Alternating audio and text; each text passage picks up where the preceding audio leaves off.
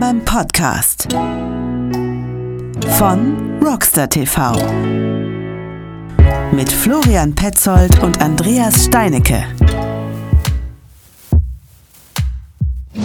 Der Podcast Nummer 29. Guten Morgen, lieber Andreas.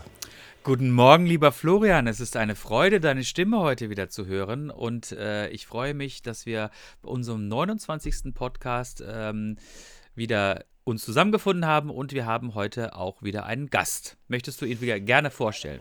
Ja, natürlich möchte ich ihn gerne vorstellen. Der Sascha, der war schon mal hier bei uns im Podcast drin. Podcast Nummer 4, Sascha Beselt.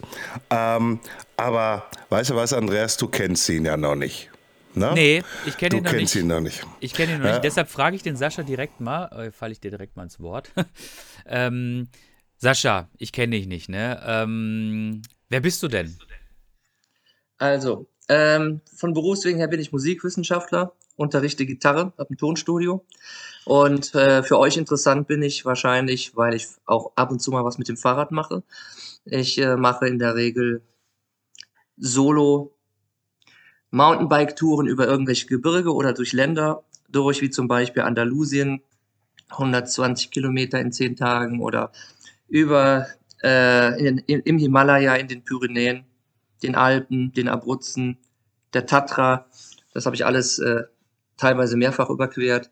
Ja, und ich war schon mal im April, äh, glaube ich, äh, bei euch im Podcast. Und jetzt war ich wieder im Himalaya.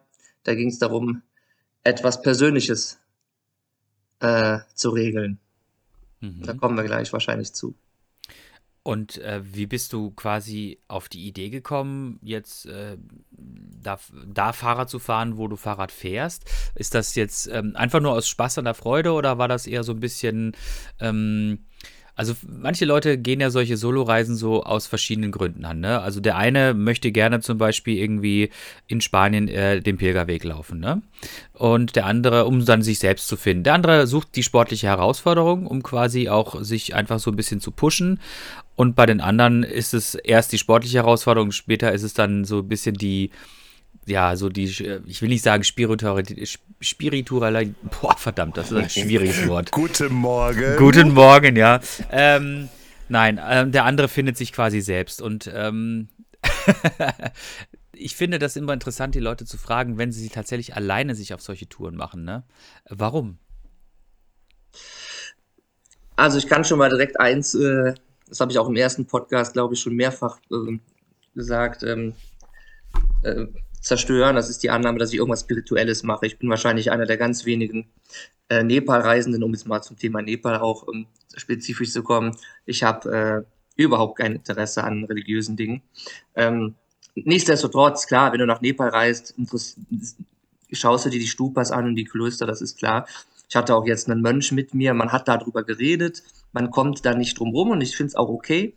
Aber ich würde niemals, das will ich damit sagen, aus, aus religiösen und spirituellen Gründen reisen. Ich reise solo, einfach weil äh, es für mich persönlich sicherer erscheint. Ich habe so oft schon erlebt, dass äh, wegen irgendwelchen Problemen des Partners was nicht weiterging oder es gab Streit auf, auf irgendwelchen Reisen. Also habe ich, ich weiß nicht, es, es, war, ich stand auch nie zur Debatte. Vielleicht ist das auch noch eine wichtige, ähm, ein wichtiges Detail. Das stand für mich nie zur Debatte. Ich habe das von Anfang an einfach für mich geplant und das hat super funktioniert damals. Und da bin ich bei geblieben. Und äh, ich glaube, ich denke da viel weniger drüber nach, als die Leute, die meine Vorträge sich anhören, glauben. Ich denke gar nicht so viel nach. Ich will das einfach tun und vor allem muss ich das mit meiner Arbeit abklären. Ne? Ich bin ja Freiberufler und ähm, die meisten Menschen eher weniger. Also selbst wenn ich wen mitnehmen wollte, würde es schon schwierig. Bestes Beispiel sind Alpenüberquerungen. Ich werde seit vier Jahren immer wieder jedes Jahr gefragt auf meiner Facebook-Seite und Instagram, ob ich äh, wieder eine Alpenüberquerung anbiete. Und jedes Jahr ist es, fast jedes Jahr ist es genau das gleiche Spiel. Ähm, zwei Dutzend Leute sagen, hey, ich will, ja, ach, trag mich mal ein für da und da und am Schluss, wenn ich fahren will, äh, ist keiner dabei. Oder es sind nur drei dabei oder vier. Das ist, äh, ist okay, so sind die Leute halt, ne? Aber es ist, ähm, kannst dich nicht drauf verlassen. Ja, das, äh, ich kenne das ja. Also ich bin ja ähm, ich bin ja Reiseveranstalter für, auch für Mountainbike-Reisen und äh, aus einer kommerziellen Sicht ist es natürlich auch immer wieder eine schwierige Nummer, äh, genug Teilnehmer zu finden und vor allen Dingen auch dann, sage ich jetzt mal, Teilnehmer, auf die man sich verlassen kann. Insofern und Teilnehmer, die das auf die eigene Weise machen. Ich mache das nämlich ganz anders als alle Reiseveranstalter. Ich mach wie machst du es denn? Für mich steht ganz oben, dass man sein Gepäck selber trägt. Mhm. Da hört es schon bei vielen auf. Das ist aber, ich gehe davon aus, wenn einer meiner, mir folgt seit Jahren, dass er weiß, dass ich es so mache und dass ich kommuniziere es auch vorher immer. Und äh, dann ist halt eine andere Sache noch, ich äh, buche niemals vorher Pensionen oder Hotels, weil äh, ich es schon selbst erlebt habe, dass Leute sehr euphorisch waren und mitfahren wollten und dann bei einer, vielleicht bei einer Probetour schon Schwierigkeiten hatten miteinander, ähm, dass, dass da Technik an dem Rad defekt ging. Ähm, und wenn ich mir jetzt vorstelle, ich würde, ähm, weiß ich nicht, äh, ich, ich müsste noch 50 Kilometer am Tag zurücklegen und einer ist schon nach dem 20. Kilometer irgendwie kaputt. Totaler Gruppenstress, wäre nicht mein Ding. Aber das muss ja jeder selber wissen. Die, ich weiß, die meisten machen es anders, ich mache es eben genauso rum. Oder vielleicht bin ich auch nicht hart genug beim Thema Verbindlichkeit und Verträgen, das muss ich, glaube ich, noch lernen. Leute ein bisschen mehr, tja, dann auch zur Verantwortung zu ziehen.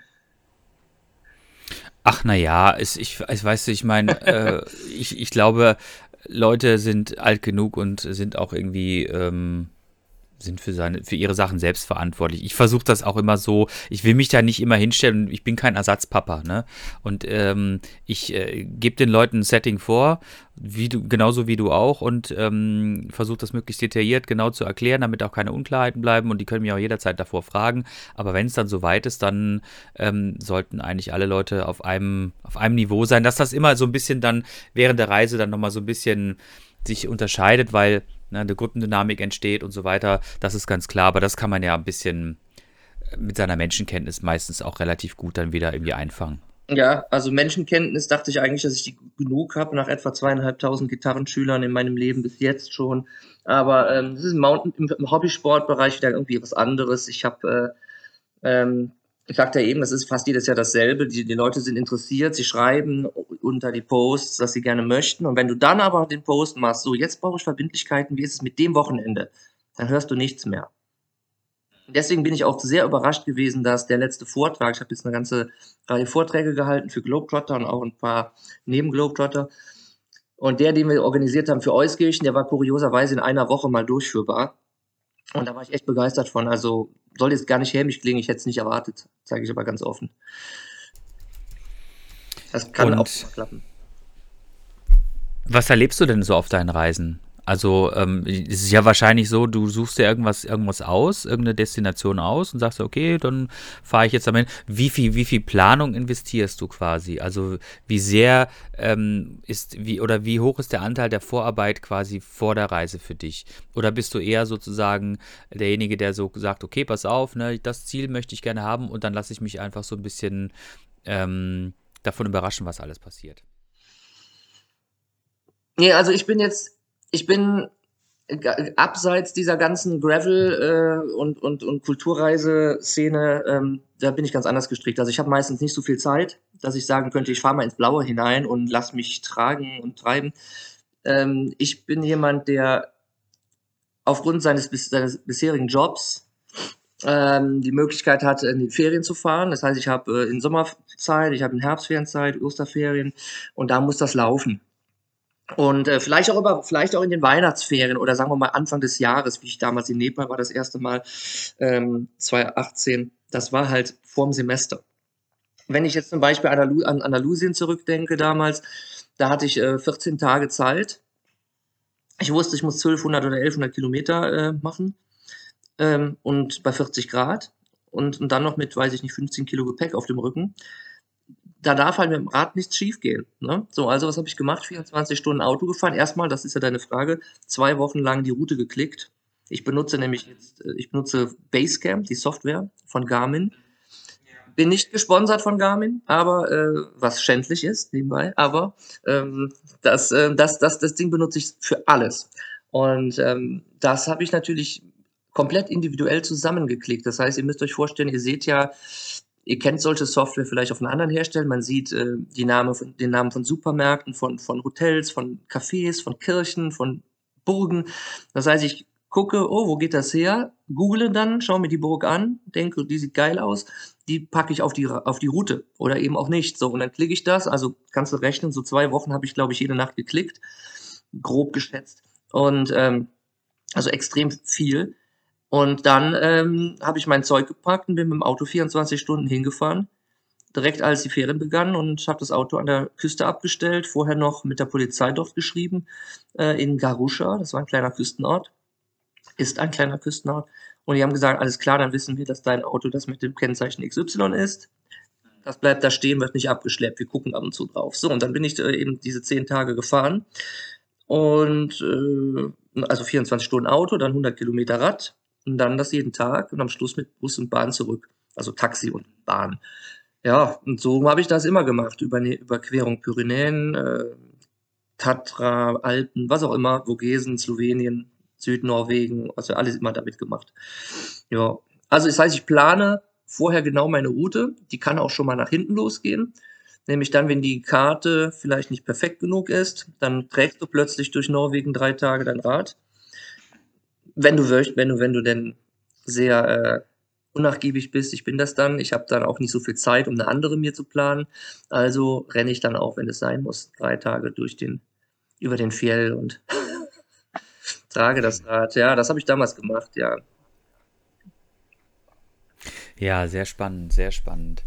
Ähm, ich habe jetzt, ähm, mich, äh, besonders interessiert mich natürlich, ähm, also ich, ich finde alle deine Reisen cool, aber ähm, so Nepal ist natürlich immer, wenn man das hört, denkt man immer so, das ist, ähm, ja, ich weiß nicht, so für diese Leute, die so ein bisschen auf Abenteuer stehen, ist das immer so ein bisschen äh, so der Sehnsuchtsort, habe ich immer so das Gefühl. Also die eine kraxeln, die einen kraxeln halt dann auf irgendwelche äh, ähm, 6.000 bis 8.000er irgendwie, wenn sie es können. Und äh, die anderen, wie gesagt, suchen dann eher so die ihre ihr Seelenheil und äh, du bist tatsächlich dann auch mit einem mit Fahrrad da hochgefahren und beziehungsweise wahrscheinlich nicht gefahren, sondern du bist halt auch äh, auf, so einen, auf so einen relativ hohen Berg da hoch, ne?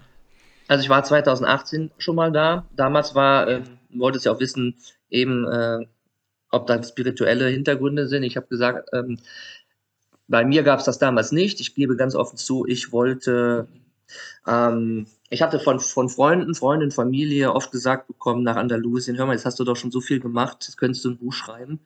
Ah, da habe ich gedacht, naja, komm, da musst du noch irgendwas bringen für. Und äh, und irgendwie wollte ich immer in die hohen Berge, obwohl ich Höhenängstler bin. Also jetzt kein schlimmer Höhenängstler, aber so leicht. Also ich bin auf jeden Fall kein 8000er Kletterer oder so. Und äh, ja, dann habe ich gedacht, okay, äh, fahr mal in den Himalaya. Und ähm, das war für mich der einzige Beweggrund. Hohe Berge und Naturfotos. Mhm. Und ähm, man könnte jetzt also auch anders sagen, Ego-Trip. Und äh, kann ich auch nachvollziehen, die Einstellung. Vielleicht ist das auch so gewesen. Auf jeden Fall habe ich es gemacht und ähm, bin dann ähm, äh, um die Annapurna gefahren, aber im Winter, nicht jetzt hier in diese Jahreszeit jetzt, sondern Winter bei Schnee teilweise und ähm, entsprechenden Temperaturen und eben alleine so. Und äh, klar, wenn du da hochfährst, gibt es auch viel zu schieben. Das ist einfach so. Äh, vor allem, wenn du 20 Kilo Gepäck auf dem Rücken hast. Also, ja, was soll ich sagen? Es war sehr hart und äh, Andalusien war schon hart gewesen, das war hart. Pyrenäen waren schlimm, weil ich ja beinahe gestorben bin, zweimal eingebrochen im Eis und äh, in Norwegen war es schlimm.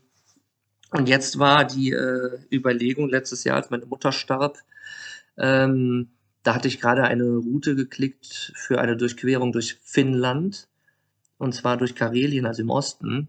Und äh, ja, da wollte ich eigentlich aufhören damit. Mein Großvater war direkt danach auch gestorben. Direkt zwei Tage später oder drei hat sich, ähm, hat nicht mehr gegessen, war, habe ich die beiden also direkt hintereinander verloren.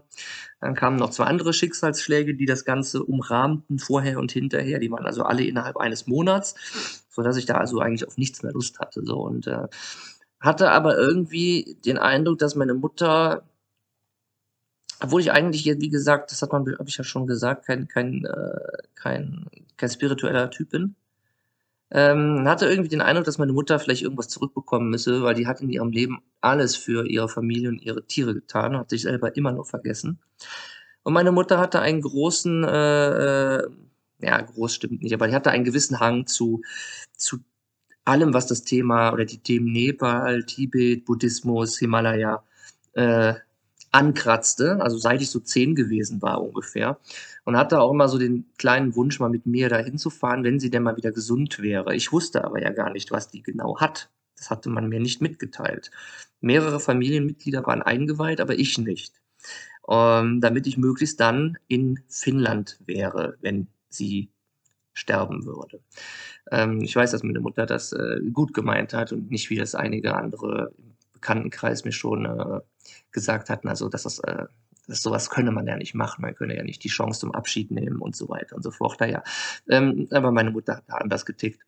Immer das Kind schützen und ähm, ja, und ich weiß nicht, also auch das Grab, ähm, sie hat sich selber so gewünscht, ich weiß, äh, mit so einem Reingrab, aber ich bin mir nicht so sicher, ob das äh, nicht auch so ein bisschen diese falsche Bescheidenheit war. Ich möchte hinterher nicht noch Arbeit machen.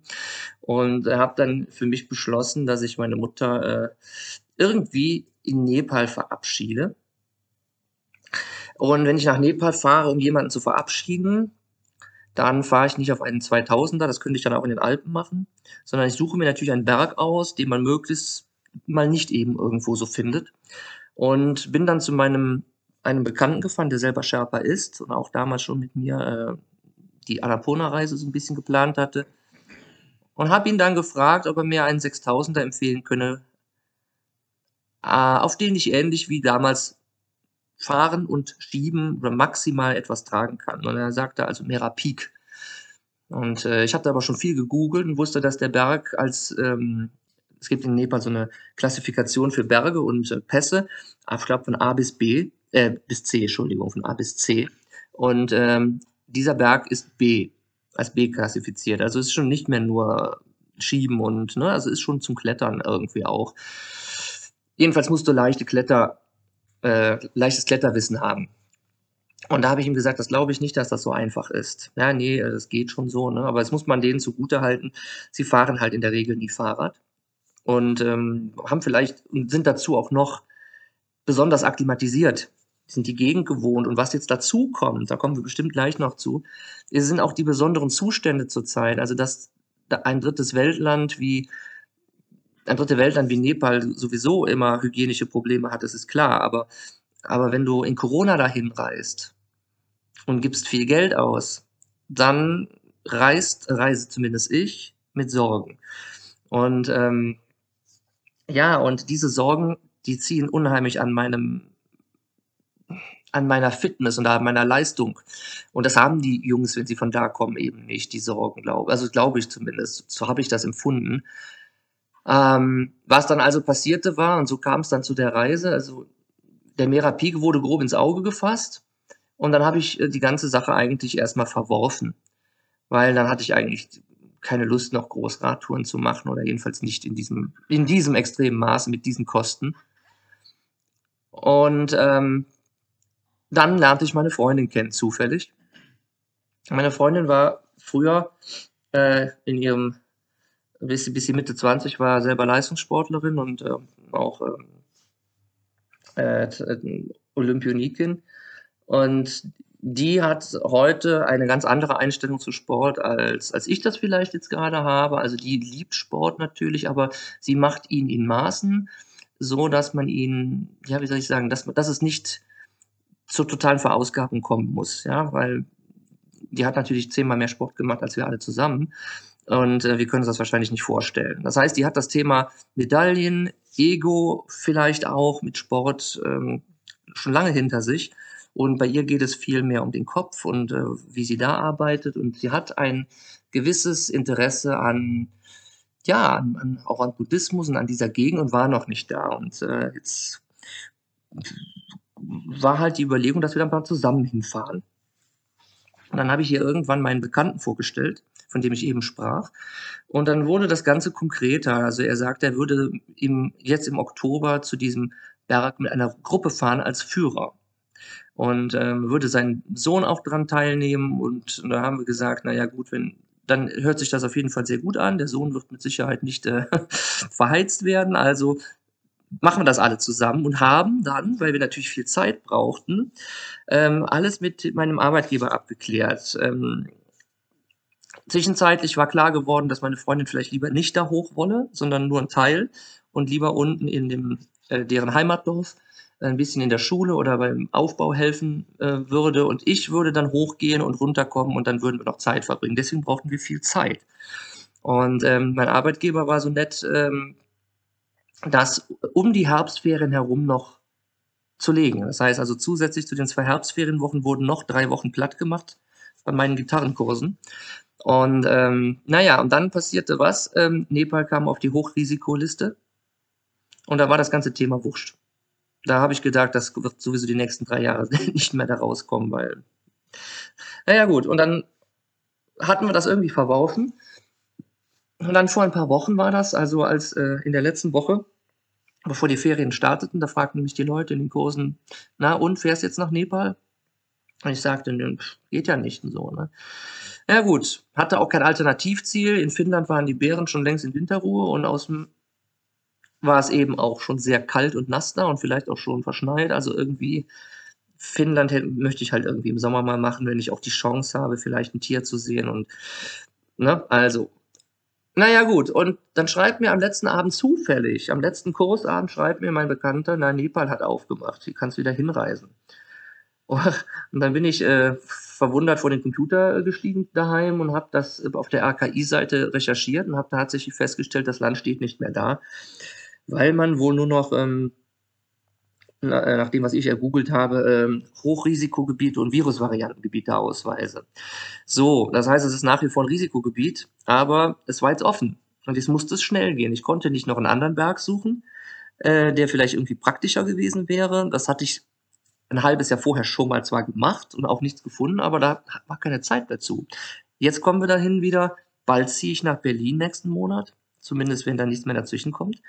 Mein neuer Arbeitgeber und ich sind ab dem 1. Januar natürlich äh, im Arbeitsverhältnis.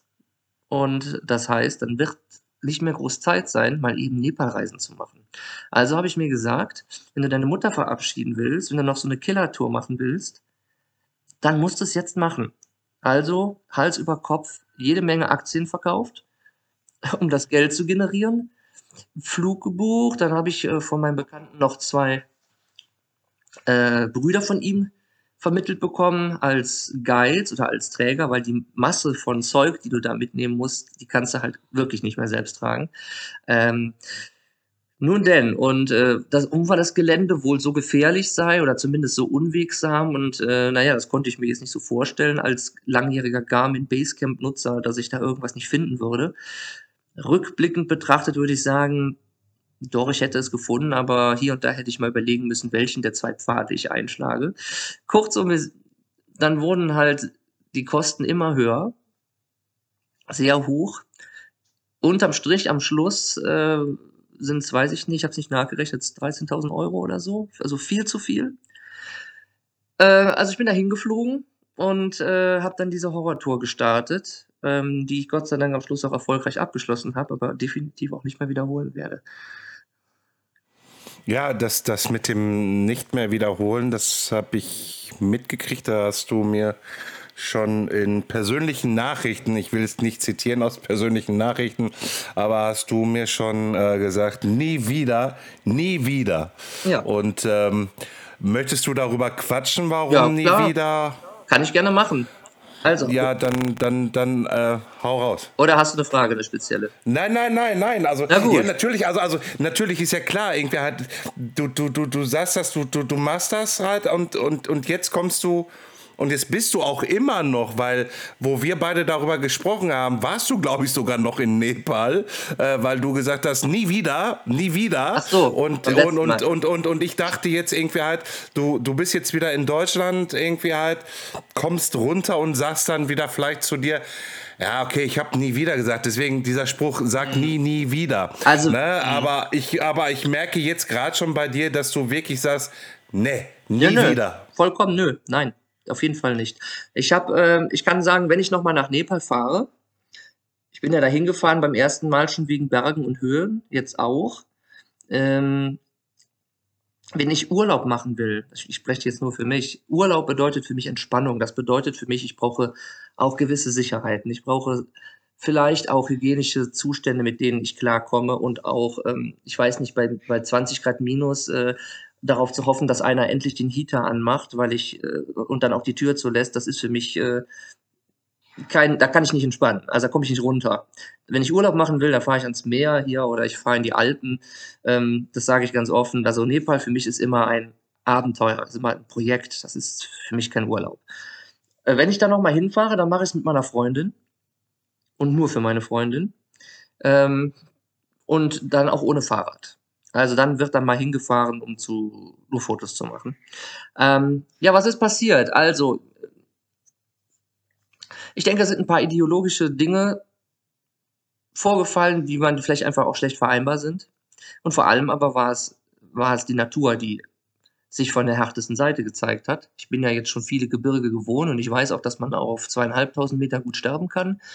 Aber ähm, das ist da dann auch wirklich passiert mit jemandem, da komme ich gleich zu. Und ähm, ja, ich weiß nicht, also es, man hat einfach sehr deutlich gemerkt, dass das ein, ein, ein extremes Risiko war. Also ich fing an, mich zu sorgen über Corona, natürlich, klar, im Flugzeug schon. Ähm, dann die Jeepfahrt, zwölf Stunden Jeepfahrt ins Gebirge. Und ja, angeblich sind alle geimpft und ähm, Trotzdem sehe ich aber auch, wie die Leute dann vor Ort leben und wie sie sich die Hände schütteln und äh, die Masken sind auch nicht immer an, meistens eher weniger.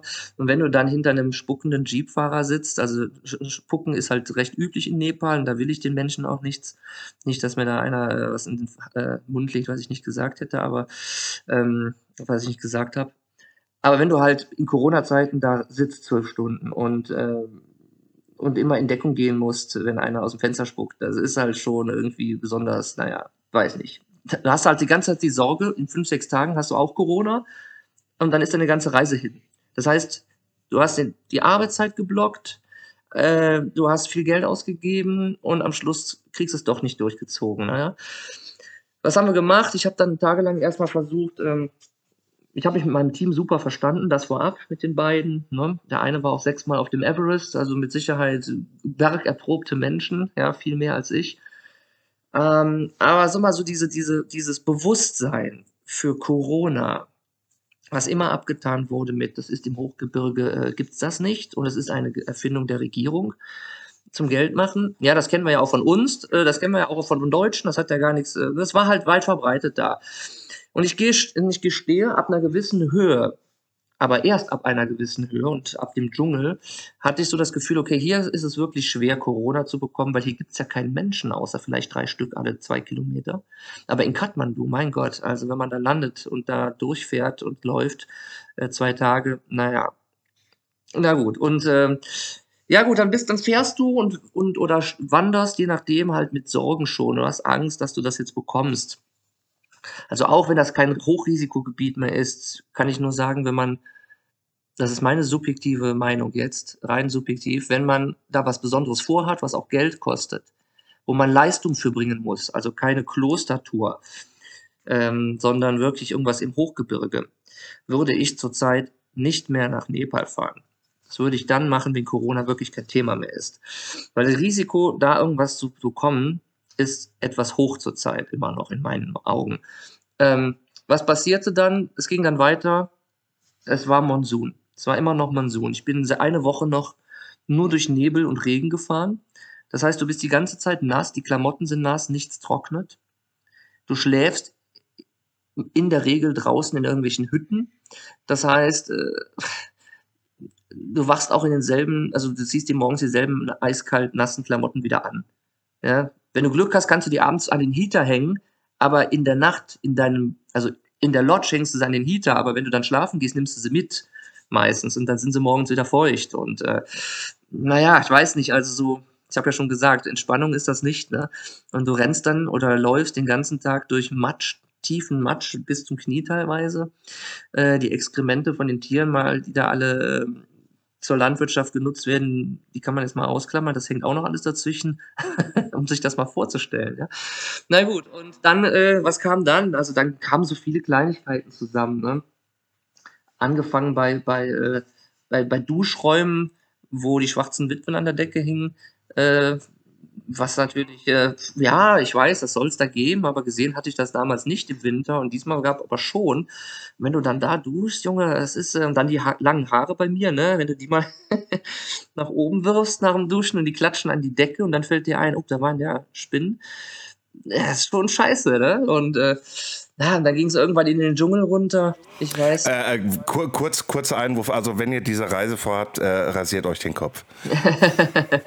ja, also die Reise würde ich auf jeden Fall nicht nachmachen. Das kann ich wirklich nur empfehlen. Ähm, ja, was tagelang durch den Monsun, die ersten äh, immer über diese sogenannte Jeep Road. Ähm, Road ist echt ein Begriff, der, naja, relativ ist, glaube ich. Äh, was passierte? Meine Jungs da, die liefen immer ihre Trekkingpfade, die kannten die Jeep Road nicht gut genug und dachten immer, ich wäre in fünf Minuten dort und dort. Das wurde immer von fünf oder zwanzig Minuten geredet. Dann waren es meistens mehrere Stunden, weil, äh, weißt du mal, für alle Leute, die gerne downhillen, ist die Jeep Road bestimmt der Knaller. Ähm, nur wenn du halt Angst hast, dass du dir einen Knöchel umknickst, mit dem du dann nachher nicht mehr die Berge hochkommst oder dass du vielleicht die Kette kaputt machst es gibt ja keine Ersatzteile da. Klar, du hast ein Kettenschloss dabei, aber im Prinzip willst du da nichts erleben dieser Art. Und äh, das heißt, du fährst da sehr vorsichtig, defensiv, ähm, bist total am Arsch, weil du natürlich schon innerhalb von drei Tagen auf 3000 Meter bist, dann geht's wieder auf 1600 runter, dann wollen sie wieder an einem Tag direkt auf 3000 hoch. Du sagst, das geht gar nicht.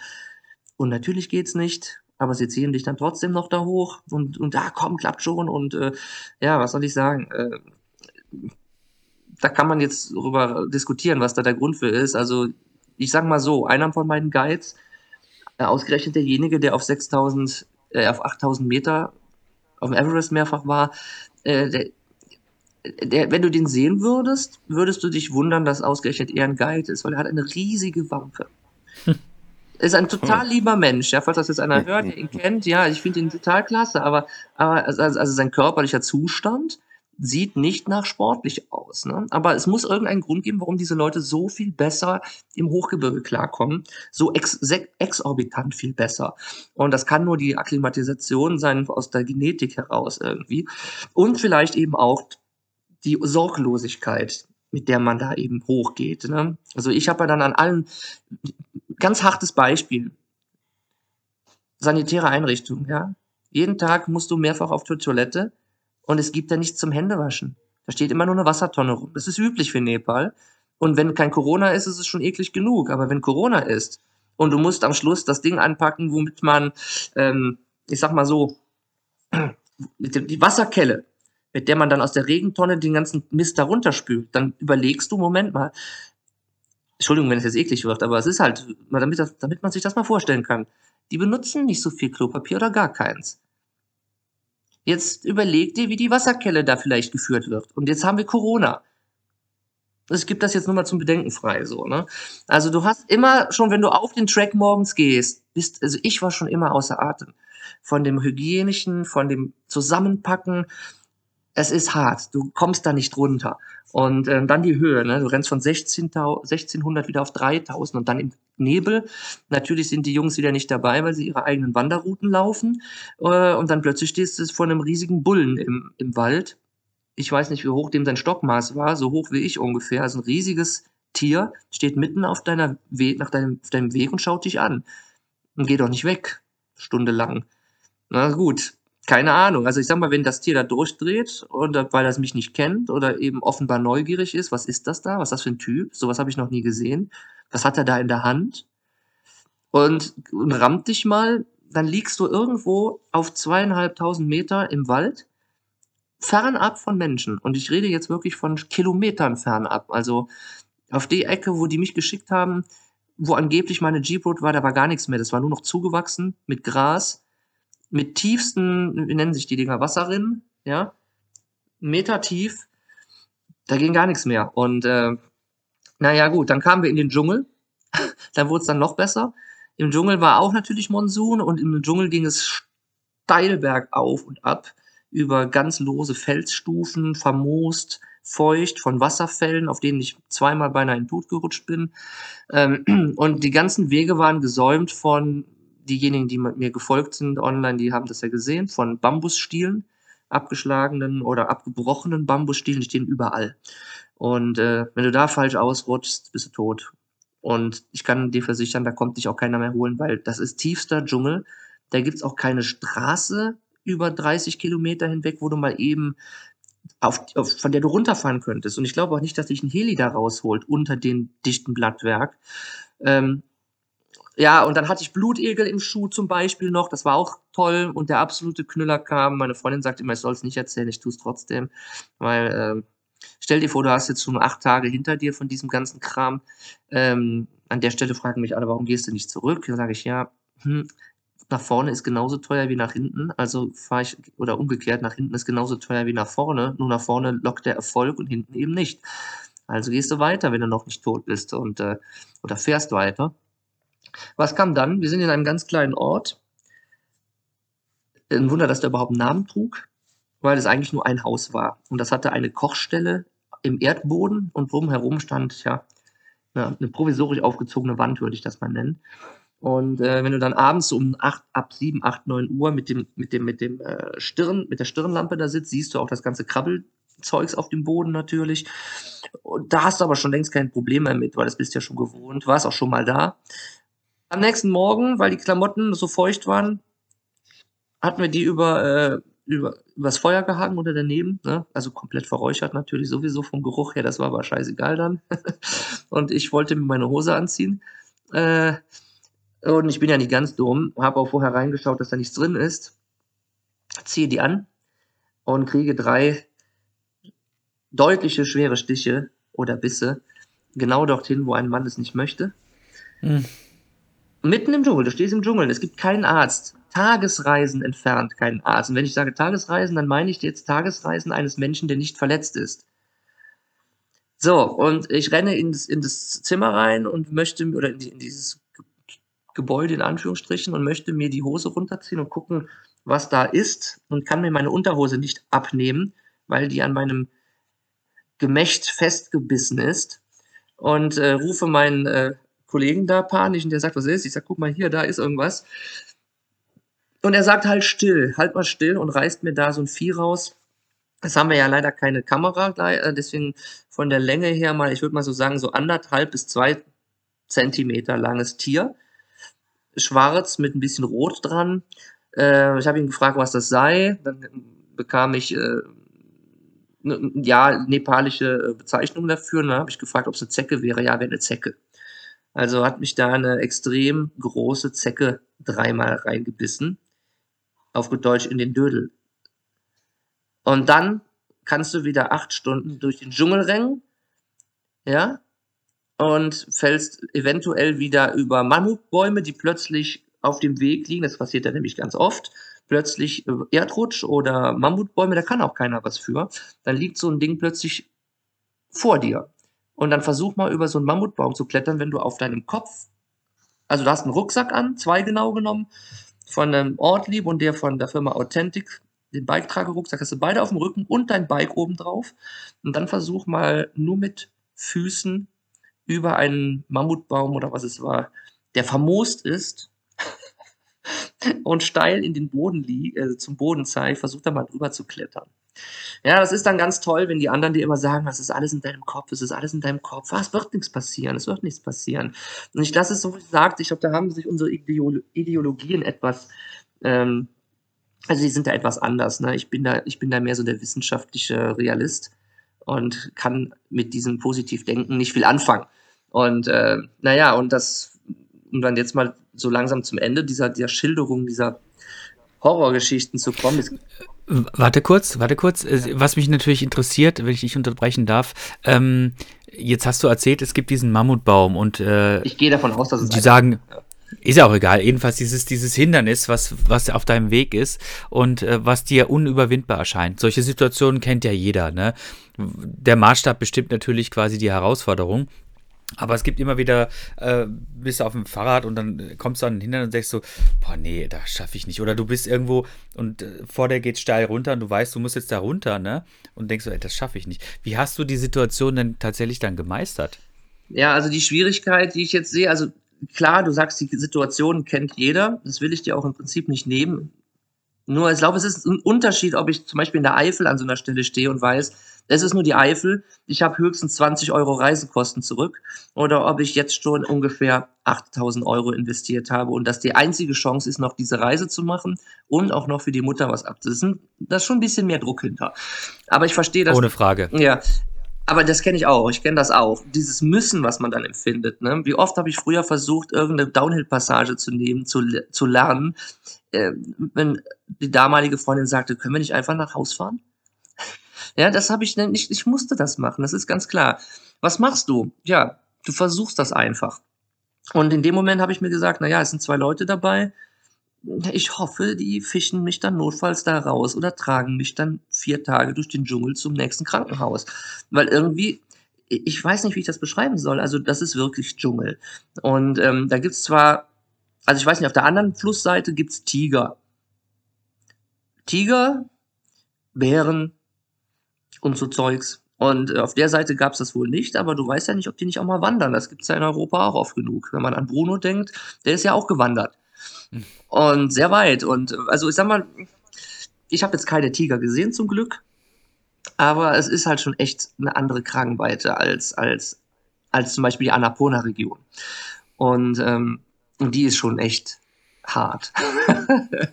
und naja, was dann halt, ich bin halt irgendwie drüber gestiegen, ne? bin da weggerutscht und ähm, da hatte ich aber noch Glück, dass ich es noch locker gemeistert habe, an einem Wasserfall an einer anderen Stelle was nicht so gut.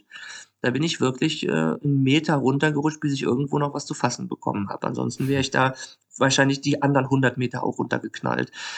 Ähm, das war schlimm, ja. Und ich habe auch damals schon gesagt, also wir werden nicht genug Zeit haben, den ganzen Weg zurückzulaufen, weil ich werde mit dem, sobald ich tragen muss, bin ich langsamer als jeder Tracker ich werde einen Helikopter nehmen. Nein, nein, das ist viel zu teuer und so. Und mhm. nee, ja, es nützt ja nichts. Ich muss ja auch erstmal wieder zu dem Ort, wo mein Bike-Koffer deponiert blieb. Dann von dort zwölf Stunden nach Kathmandu und dort musste ich einen PCR-Test machen, um überhaupt wieder ausreisen zu können. Das heißt, du kannst so schon mal so drei Tage für die ganze Rückreise mindestens einplanen. Das wurde knapp. Und äh, dann kamen wir irgendwann aus dem Dschungel raus, äh, in, in den vorletzten Ort vor dem Gipfel. Also es gibt zwei Orte noch, 4200 oder 300 Meter und einen auf 4900. Und dann kommen nur noch die beiden Lager, Basislager, Hochlager, wovon das mittlere, das Basislager, nicht bewirtschaftet war, dummerweise.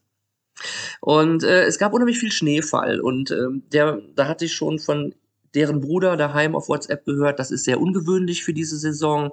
Das hat es ja noch nie gegeben in den letzten so und so vielen Jahrzehnten. Hm. So, und ähm, naja, ich meine, ich bin jetzt ja nicht einfältig, ne? Wenn ich ins Hochgebirge fahre, weiß ich, da gibt's Schnee und ich war ja auf alles vorbereitet eigentlich, klamottentechnisch. Ne? Wir haben ja noch alles gekauft für viel Geld. Äh, Hochgebirgs, also für ganz hohe, für, weiß ich nicht, 6000er Schuhe, dann äh, Gore-Tex-Hose, dicke Daunenjacke und Handschuhe, dies, das, jenes, tausend Dinge noch. Also nur die, nur das waren bestimmt nochmal anderthalbtausend Euro, nur dieser Zukauf von diesen Dingen, die ich nur paar Tage benutzt habe. So, und dann, was passiert? Ähm, dann bin ich krank geworden in einer Lodge. Und da hatten wir so ein bisschen Meinungsverschiedenheiten darüber, ob ich denn woanders auch hingehen könne oder nicht. Nein, es wäre kein Corona. Und wenn ich das nützt ja nichts, ob es Corona ist oder nicht. Ähm, also war einer krank in der Lodge, ne? Das muss man sagen. So. Der Besitzer war krank. Sehr schwer krank, meiner Meinung nach. Also sehr schwer grippal krank. Äh, und ähm, naja, und plötzlich trugen auch alle Masken und ich sagte, ich denke, hier oben gibt's keinen Corona. Nee, nee, ist ja auch äh, nicht so. Und ja. Und ähm, das Ding ist, das Essen wurde mir ja immer von diesen Menschen zubereitet. In der Küche, die ich nicht einsehen konnte. Und ich hatte sowieso schon eine Woche gebraucht, um allen zu erklären, was der Unterschied zwischen Hand- und Flächendesinfektionsmittel ist. Und dass man das auch mal benutzen kann. Und ähm, nicht falsch verstehen, ich habe mich mit den Jungs super verstanden, aber eben dieser Teil, sie sind sehr sportlich, sie sind, sie kennen die Gegend seit ihrer Kindheit. Aber mit dem Thema Gesundheit und Hygiene in Corona ist einfach zu wenig passiert bisher. Das muss sich ändern. Und ähm, naja, und dann gab es natürlich irgendwann auch mal Streit, weil ich wurde krank und ich bekam nicht genügend Ruhetage äh, eingeräumt und dann habe ich auch gesagt, ich kann da nicht jetzt hoch, ich kann nicht auf 5000 Meter ja, ja, nee, nee, das wäre alles in meiner Einbildung so. dann habe ich gesagt, naja, sorry, aber hier, schaut euch mal den Schleim aus meiner Nase an, hier, den ich gerade rausgespuckt habe. Grün mit Blutrot. Hm. Sieht das nach Einbildung aus? Ja, und dann wurden sie, wurde ihnen langsam klar, dass ich vielleicht doch nicht so lüge. Na, habe ich gesagt, Leute, ich habe auch vor euch die Annapurna umfahren allein. Ich habe die Tatra, Pyrenäen, Abruzzen, Alpen, Vogesen, Slowenien, Norwegen alle alleine gemacht. Ich glaube, ich kann schon ein bisschen was ab. Und ähm, naja, denn. Dann haben wir das irgendwann gemacht. Äh, der, das, der Wetterbericht ähm, war angeblich sehr schlecht. Ich habe ihn ja selber nie gesehen. Ja. Ähm, wir müssten jetzt dann hochmorgen auf 5000 Meter. Dann rennen wir mit, einem, mit einer massiven Rachenentzündung, mit bl blutigem grünen Schleim aus der Nase, rennen da mal hoch. Auf dieser Höhe, auf, bis, also auf viereinhalb bis 5000 Meter hoch, runter, hoch, runter. Ich weiß nicht, wie viele Höhenmeter das am Schluss waren. Es kam auch natürlich auch noch lustigerweise Schneeregen den ganzen Tag. Äh, mit Wind. Also es war wirklich das vom Feinsten. Ich will mich da gar nicht über wen beschweren. Also fürs Wetter können die nichts. Aber vielleicht, naja, ist auch egal. Ich will da jetzt auch nicht zu viel rummeckern. Also wir haben es ja am Schluss geschafft und hinterher sind alle happy und haben sich lieb. Aber es war eben nicht immer easy. So und ähm, was passierte dann? Äh, ich war da natürlich richtig krank. Drei Tage habe ich mir Zeit genommen. Äh, und dann kamen wir in diesen letzten Ort, Kare, äh, auf 5000 Metern. Und da hörte ich dann plötzlich zum ersten Mal so Sachen wie, ja, die Gruppe XY, die ist äh, vermisst. Die ist seit gestern Abend nicht aufgetaucht. Oder der und der ist jetzt dafür aufgetaucht, aber der ist weg. Und, äh, ja, und irgendwann hörte ich, dass einer gestorben sei. Und äh, wie ich dann herausfand, war ein Sherpa gestorben auch noch. Und zwar zwischen Hochlager, 5800 Meter ist das Ding hoch, und Gipfel, 6461 beziehungsweise 76, wenn man auf den Hauptgipfel geht, ähm, der aber nicht so leicht zu erreichen sein soll.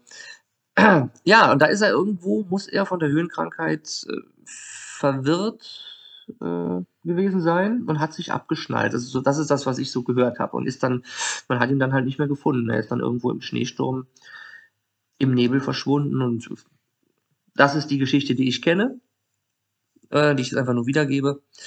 Ob das stimmt, weiß ich nicht, aber auf jeden Fall ist das ein Scheißgefühl, wenn du noch den Rest krank bist und sollst jetzt von 4900 Metern, das sowieso schon super hoch ist, auf 5800 gehen mit einem Mountainbike auf deinem Rücken dass da diese 15 Kilo hängen, die die ganze Zeit zur Seite wackeln. Äh, das Bike komplett zusammengebaut, das knallt natürlich auch schnell äh, mal irgendwo gegen. Da sind ja überall steile Hänge und zur rechten oder linken geht es meistens steil runter. Also von wegen Platz und so, ne? Platz, manövrier, Platz zu manövrieren und so. Und ähm, ja, und diese, ich weiß nicht, wie viele Höhenmeter das waren, das ging ja auch da an dem Tag runter, hoch, runter, lass es 1000 gewesen sind, 1000 echte durch Schneesturm ähm, äh, durch, Entschuldigung, nicht durch Schnee, sondern durch Tiefschnee. Denn jetzt war mal ausnahmsweise ein sonniger Tag und äh, den mussten wir nutzen. Und ähm, tja, was soll ich sagen? Also ich musste super langsam gehen, weil ich ansonsten äh, tja, kaum atmen konnte, wegen der Krankheit vor allem. Ich hatte nie Höhen, übliche Höhenkrankheitssymptome, auch damals in der Annapurna nicht, also keine Kopfschmerzen, weil ich normalerweise sehr langsam sowas mache und sehr viel trinke. Und das ist natürlich das Wichtigste so. Und ja, was passierte irgendwo auf 5600 Meter vielleicht, kam ein Schneesturm auf. Und da sind wir auch reingekommen. Und der war dann komplett, also ich weiß nicht, was das für eine Windstärke ist, aber sie hat mich halt umgepustet und so halb in den Boden reingepresst, in den Schnee. Also es war schon eine starke Windstärke. Und ich kann dir sagen, wenn du dann da auf 5700 Meter stehst und äh, deine Begleitung sagt, du hättest, wäre ja kein wirkliches Problem, aber am Tag vorher ist einer gestorben und äh, ähm, du wirst gerade umgeweht und alle versinken bis zu den Hüften im Schnee und kommen kaum weiter. Und du fragst noch Hilfe und die sagen, ja, nee, brauchen wir nicht und so. Hm. Man weiß dann manchmal nicht, ob das wirklich so ist oder ob sie da was unterschätzt haben. Und ich möchte nicht, dass jetzt irgendeiner, der das hört, sagt, der Besel behauptet das. Ja, äh, ich behaupte gar nichts. Ich sage nur, ich war einmal da. Ich bin der Meinung gewesen, wir hätten Hilfe gebraucht. Und ich habe das Gegenteil erwidert bekommen. So, und ähm, wie gesagt, am Tag vorher ist einer gestorben oder zwei Tage vorher. Und ähm, dann kommst du irgendwie um neun Uhr abends, kommst du in diesem sogenannten Hochlager an. wirst in ein Zelt geworfen, man bringt dir noch ein bisschen Suppe und eine Kanne Tee und dann heißt es, see you in three hours oder vier Stunden und dann machst du quasi nach dieser Horrortour, machst du die nächste Horrortour direkt hinterher. Jeder, der mal, der mal so ein paar Minuten, ein paar Stunden geschlafen hat nach einer fetten Tour, weiß, dass er nicht sofort zur nächsten weiter aufbrechen kann, aber das musst du dann. Also du musst deine beiden schlimmsten Touren hintereinander machen. Und jeder Tag vorher war schon so schlimm gewesen wie die schlimmsten, die ich vorher hatte. Das war quasi, Entschuldigung, ich weiß nicht, wie ich das ausdrücken soll. Für mich war das einfach potenziell lebensgefährlich. Und offenbar kann ich nicht falsch liegen, weil wenn andere gestorben sind in dieser Ausnahmesaison dort oben, dann liege ich nicht ganz falsch, oder? Ich weiß nicht. Und habe dann auch gesagt, irgendwann so auf dem Weg zum Gipfel, das schaffe ich gar nicht. Das ist unmöglich, da hochzukommen für mich, weil so viel Schnee lag und wir immer einbrachen. Gerade ich mit meinen 85 Kilo. Mein kleiner Begleiter, der Karma, der ist ja super, super, super, super leicht. Und wenn der mal einbrach, dann war der aber so, zu, so gefühlt so bis über Nasenkante schon nicht mehr zu sehen. Nein, also natürlich nicht wirklich so viel, aber der war wirklich bis über die Hüften war der dann weg. Ne? Und ähm, ja, ich, ich, ich weiß nicht. Also ich habe gesagt, wenn ich da runterkomme, das mache ich nie wieder. Das wusste ich auch eigentlich vorher schon. Im Dschungel eigentlich schon. Die, die Schuhe und die Steigeisen, dass die sofort verkauft werden, wenn ich nach Hause komme. Ich werde auch zukünftig bestimmt noch mal in ein Gebirge fahren und das darf auch gern mal 3000 Meter hoch sein oder vier. Aber ich glaube, es reicht mit solchen Dingern. Ich habe das jetzt zweimal in meinem Leben gemacht, über 5000 Meter. Und damals am Torongla Pass auch, da sind auch mal an einem einzigen Tag über 40 Menschen gestorben und 180 verletzt. Das sind nur offizielle Zahlen der nepalischen Regierung. Ähm, da sieht man auch, dass auch an so einem 5400 Meter Pass mal ganz schnell viele Menschen sterben, wenn denn ein Schneesturm kommt. Und da kriegst du die Leute nicht so leicht raus. Deswegen meine Meinung, das ist meine subjektive. Ich glaube, dass ich äh, nicht mit meinem Glück nochmal spielen will. Ich, äh, andere Leute, die fahren oft dahin und für die ist das bestimmt auch schon öfter gut ausgegangen, aber ich, brauch, ich glaube, ich brauche es nicht nochmal. Und äh, ja gut, was ist passiert? Wir haben oben auf dem Gipfel, ich habe mich natürlich doch durchgebissen, äh, ob, obwohl ich ähm, äh, schon mehrfach auf den Knien gelegen hatte und äh, ja, also überhaupt nicht mehr weiterkam, habe ich mich dann irgendwie durchgebissen. Oben haben wir dann äh, Gebetsfaden installiert. Das ist das, was ähm, vorhin äh, am Anfang erwähnt wurde. Ich hatte zuerst mal vorgehabt, als, als ich noch unwissend war letztes Jahr, dass ich vielleicht, äh, dass man vielleicht äh, irgendwie Asche oder so äh, verstreuen könnte, wie ich dann damals auch gelesen habe oder kurz danach, dass das, ähm, äh, dass das gar nicht erlaubt ist. Und äh, ich möchte mich auch nicht mit irgendwelchen äh, offiziellen Gesetz, äh, Gesetzen da äh, beißen. Also haben wir letzten Endes äh, Gebetsfahnen mitgenommen von weiter unten und zwei, zwei Bambusstiele aus dem Dschungel und haben dann oben so eine Art symbolisches, also symbolischen Abschied, Abschied ähm, initiiert. Ja, und dann äh, sind wir sehr mühsamst wieder abgestiegen. Und äh, aufgrund der Zeit, die mir fehlte, war jetzt klar, ich muss einen Helikopter nehmen. Ähm, der kam aber äh, leider nicht am nächsten Tag, ähm, weil die Wolkendecke zu dicht war. Kam dann erst am übernächsten, so habe ich insgesamt drei Nächte in diesem Hochlager geschlafen, äh, also vor dem Gipfel und zweimal danach, ähm, wo alle anderen in der Regel nur eine Nacht schlafen. Das heißt, sie gehen zum Gipfel hoch und steigen dann ab. Und ähm, ja, das ging halt nicht so. Und dann fragen mich natürlich auch die Leute, warum hast du dein Bike mitgenommen und so. Ja, weil man, weil man diesen ganzen Kram sonst unterwegs wieder hätte aufsammeln müssen. Ne? Auch helikoptertechnisch und äh, natürlich nimmt man das dann mit. Und es gibt zum Beispiel auch äh, einen Sponsor von mir, dem habe ich damals auch versprochen, dass ich das mal, dass ich mal Fotos von da oben mache. Ähm, war ein Kameralinsensponsor. Ähm, das habe ich natürlich auch gemacht, also habe ich die Linse auch mitgenommen. E egal, ob die jetzt schwer war oder nicht, das ist, ja, oder die Firma Authentic, die den, den Tragerucksack äh, mir mal ähm, freundlicherweise vor zwei Jahren zur Verfügung gestellt hat. Ja, wo, wenn nicht da? Wo, wenn nicht da, kann man diesen Rucksack mal richtig ausnutzen? Ja, das habe ich jetzt einfach mal gemacht. Also meine Mutter verabschiedet, die die, die höchste Höhentour gemacht, die man sich vorstellen kann für mich. Äh, also klar, es gibt auch in den Anden Leute, die ähm, sehr hoch gehen, teilweise noch ein, 200 Meter höher. Aber immer, wenn ich die Fotos von dort sehe, sind das immer schneelose Vulkane. Die können natürlich auch ähm, 30 Grad minus haben und im Winter zuschneiden, aber bei den Touren, die dort gemacht werden, sind die immer frei an Gipfel. Das ist eine ganz andere Sache als hier jetzt im Tiefschnee. Und äh, naja, also das, wie gesagt, und halt ähm, vielleicht auch mal ähm, den einen oder anderen Sponsor noch zu beglücken nebenbei, obwohl ich da keine, keine Verpflichtungen zu hatte, vertraglich.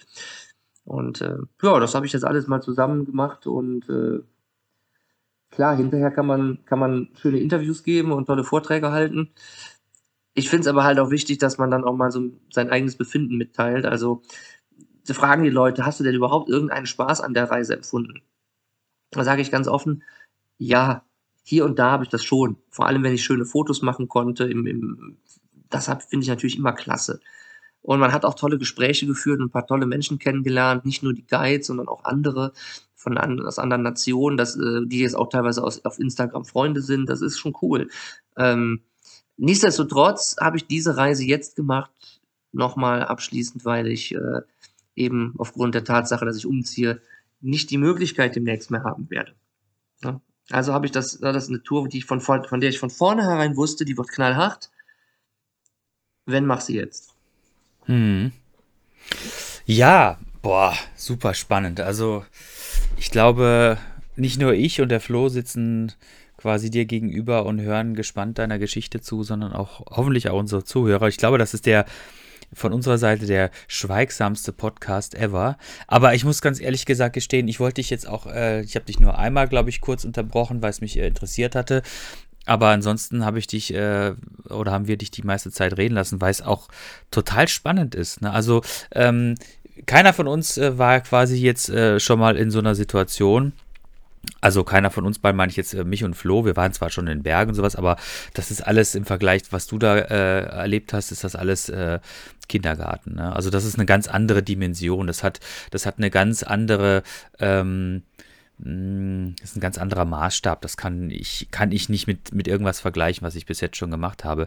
Aber es ist natürlich extrem spannend, weil ähm, ich finde, ich höre mir solche Geschichten immer total gerne an, ähm, weil das, äh, ich, ich finde, du hast das jetzt auch relativ gut darge darge dargestellt und wiedergegeben und auch mit deinen eigenen Worten und das hat mir, das war schon, das war schon sehr spannend. Vor allen Dingen, weil man ja dann doch immer wieder so Situationen nachempfinden kann, an denen man selber steht äh, und sich dann auch immer fragt, warum tue ich mir diesen Scheiß an? Ne? Und äh, klar, ab einem bestimmten Punkt hast du ja auch selbst gesagt, ähm, geht es halt nur vorwärts, ne? Also wenn du das Ziel erreichen möchtest und äh, dann musst du halt einfach und es geht jetzt nicht darum, irgendwie quasi zu sagen, okay, ähm, ich muss das jetzt aus einem persönlichen Antrieb heraus machen, sondern es ist einfach, so viele Gründe sprechen dafür, einfach weiterzugehen. Ne? Nicht nur irgendwie, äh, ich will das erreichen, sondern es, die Kohle, die ich jetzt investiert habe, die soll nicht für sonst rausgeblasen sein.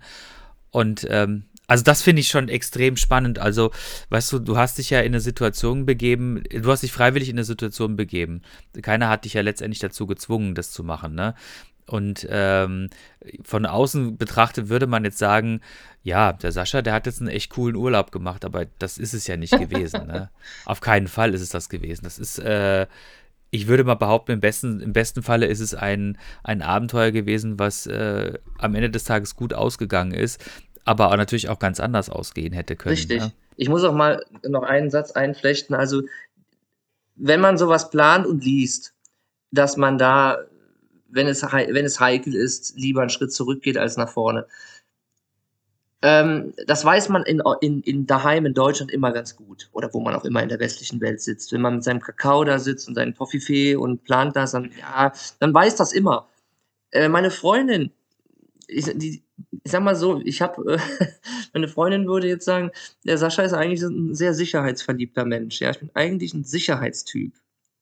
In so vielen Dingen, wenn ich Auto fahre, immer sicher. Meinst du, wie viele Beifahrer mir schon gesagt haben, du kannst auch ein bisschen schneller fahren. Ich bin immer schon, immer so eine Mimose. Aber das Ding ist halt echt, ich bin ja trotzdem auch Freiberufler. Ne? Und ich bin kein Anwalt, der jetzt äh, solche Reisen mal schnell wieder rausgearbeitet hat. Wenn ich, wenn ich das mache, und weiß dann, da kommt noch ein Helikopter drauf und ich bin am Schluss bei, Entschuldigung, bei, so 13.000 Euro oder noch mehr. Boah, dann, dann, dann, ich meine, du bist ja noch nicht tot, du bist jetzt krank, äh, das ist scheiße und das fühlt sich kacke an, das ist alles ganz schlimm. Aber irgendwie denkst du dir, abtransportieren können sie dich immer. Dann versuch's zumindest erstmal hoch. Und äh, ja, und dann haben sie mir damals alle gesagt, komm, versuch's mal. Ich hatte auch nach Deutschland telefoniert. Der Bruder von denen meinte, komm, hör auf die. Ja, ich habe auf die gehört. Ob es immer so meine Meinung war, was man beschlossen hat, weiß ich nicht. Nichtsdestotrotz verstehen wir uns alle sehr gut und äh, sind auch stolz auf die Tour, äh, alle drei. Aber ähm, ja, also wie gesagt, ich kann trotzdem aber realistisch genug sein zu sagen, das muss ich nicht nochmal machen. Ne? Die nächsten Touren, wenn ich jetzt nochmal welche fahre, das mal gucken, wann ich jetzt dazu komme demnächst überhaupt.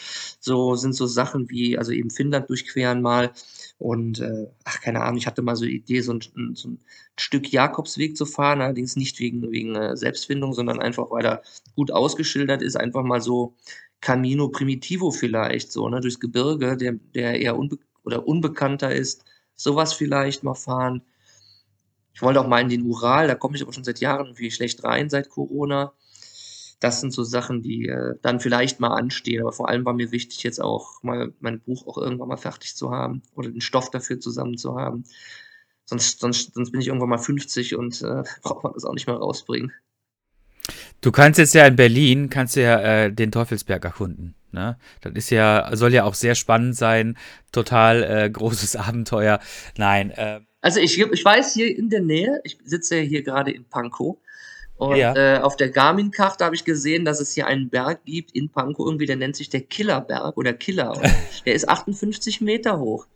Ja, schau an, schau an. Ja. Da kommen doch Heimat, Heimatgefühle auf. Ne? Ja, ja, ja, zu Hause habe ich immerhin 150 Meter ja, ja, okay, verstehe, verstehe. Ja, das, boah, das ist super spannend. Also, ähm, ich würde dir, würd dir gerne noch stundenlang zuhören, ehrlich gesagt. Mhm. Und wir haben jetzt ja nur gerade quasi einmal kurz äh, äh angekratzt. Mhm. Ne? Und ähm, ich glaube, es lohnt sich auf jeden Fall, ähm, an deinen Vorträgen äh, teilzuhaben. Auf jeden Fall. Äh, bist du jetzt gerade noch auf Tour? Äh, ich habe die, die Globetrotter-Tour ist diese Woche beendet worden. Die war in, ach Gott, Be Berlin, äh, Wiesbaden, Regensburg, Nürnberg, wo war ich noch? Äh, Hannover, äh, äh, Düsseldorf. Düsseldorf natürlich, nicht zu vergessen. Und ansonsten, wie gesagt, Euskirch. Dann habe ich noch einen ehrenamtlichen Vortrag gehalten in, in einem Hospiz in Köln. Mhm. Ähm, ja, und jetzt gerade gehen wieder so ein paar Mails raus, beziehungsweise kommen rein von anderen potenziellen Veranstaltern. Jetzt in diesem Moment will ich diesmal nicht nennen, weil ich nicht weiß, ob das dann was wird.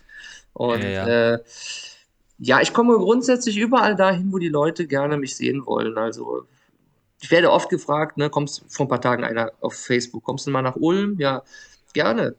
Macht einen Vortrag, ich komme. Mhm. Also ich glaube, du hast auf jeden Fall, ohne Frage, hast du super viel zu erzählen. Ja, äh, ja das wollte ich auch gerade sagen. Also wie ruhig wir beide äh, zwischenzeitlich waren, äh, das ist äh, Ey, ich habe selbst Angst gekriegt irgendwie, also vor uns beiden, sonst haben wir immer groß Fresse irgendwie und hier saßen wir wie die kleinen Jungs und äh, beim Lagerfeuer und haben dem Sascha zugehört. Ihr könnt aber jetzt auch, ihr könnt aber gerne noch tausend Fragen stellen. Nee, nee, nee, Sascha, weil das wird A, zu lang, zweitens, ich glaube, dritt, die dritte Einladung wird hiermit ausgesprochen. äh, äh, äh, sonst, sonst, sonst. Ähm, Wenn ich den Teufelsberg gemacht habe, oder was? ja, genau, genau. Genau, genau, genau ne, welche Strapazen du dabei hattest, Todesängste und das alles, das wollen wir natürlich wissen vom Todesberg. Nein, ich will das jetzt hiermit nicht irgendwie halt äh, Wo ist schmälern. Der denn? Ich um muss den erstmal suchen. äh, der ist eigentlich Berlin City, müsste der, glaube ich, sein City. irgendwie. Oder ist der doch außerhalb? Ich weiß es gar nicht. Äh, du, pass auf, machen wir es kurz um. Äh, ich kann es gar nicht anders sagen. Digga, Alter, danke. Ja. Danke, danke für diesen, für diese Stunde, für diesen Einblick, den du uns geliefert hast. Ähm, wie das Ganze hier, äh, ähm, wie du das Ganze gesehen hast, auch wenn es nur ein Bruchteil des Gesamten äh, war, äh, weil ich glaube, da sind noch mehr Kleinigkeiten oder auch etwas bigger Stories einfach mit dabei. Äh, ich kann nur wiederum sagen, danke, dass du unser Gast warst. Ja, danke für die Einladung. Ich darf auch noch kurz was dazu sagen. Ähm, vielen Dank, also auch von meiner Seite. Ich bin ja da heute, ich, ich gebe das jetzt einfach mal offen und ehrlich zu, das äh, hat sich äh, Florian ausgedacht, dich nochmal einzuladen. Ähm, ich war absolut d'accord, fand das cool, aber ich konnte ganz ehrlich äh, so mit dir nicht so richtig viel anfangen. Ich wusste nicht, wer du bist. Jetzt habe ich dich in einer Stunde kennengelernt und bin ehrlich gesagt total geflasht, weil ähm, ich fand das jetzt super, super spannend und äh, deshalb, wie gesagt, haben wir auch einfach irgendwie irgendwie eine, eine Dreiviertelstunde mal die Klappe gehalten, weil es einfach total interessant war.